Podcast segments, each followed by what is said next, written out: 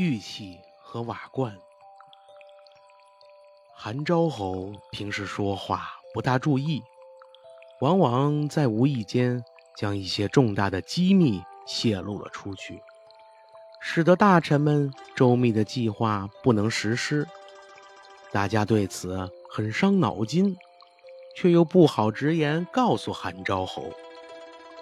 有一位叫唐僖公的聪明人，自告奋勇的。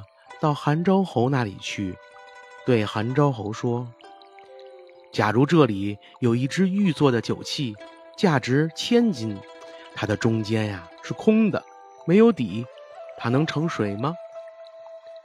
韩昭侯说道：“自然不能盛水。”唐僖公又说：“有一只瓦罐子，很不值钱，但它呀不漏，你看。”他能盛酒吗？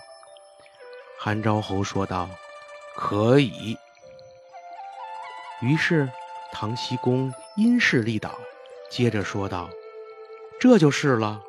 一个瓦罐子虽然值不了几文钱，非常比贱，但是它却不漏，可以呀用来装酒。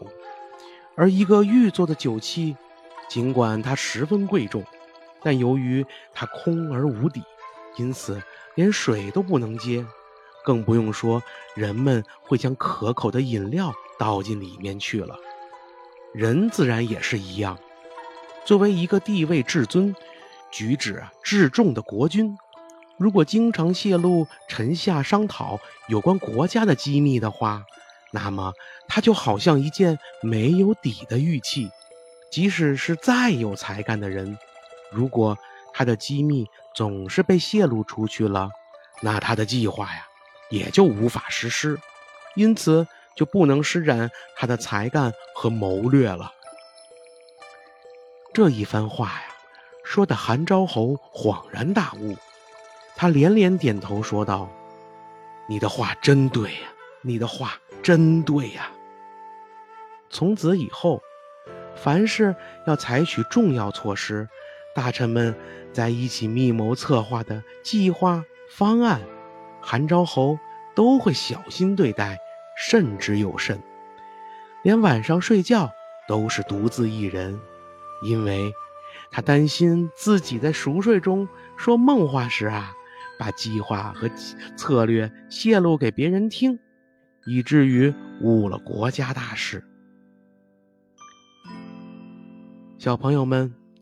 本集的故事讲完了，大家从这个故事中听到了什么呢？唐僖公啊，开导韩昭侯的故事，告诉了我们，有智慧的人呢，很善于说话，能从日常生活中的小事，引出治国安邦的大道理，能够虚心接受意见，不唯我独尊的人呢，才是。明智的领导者。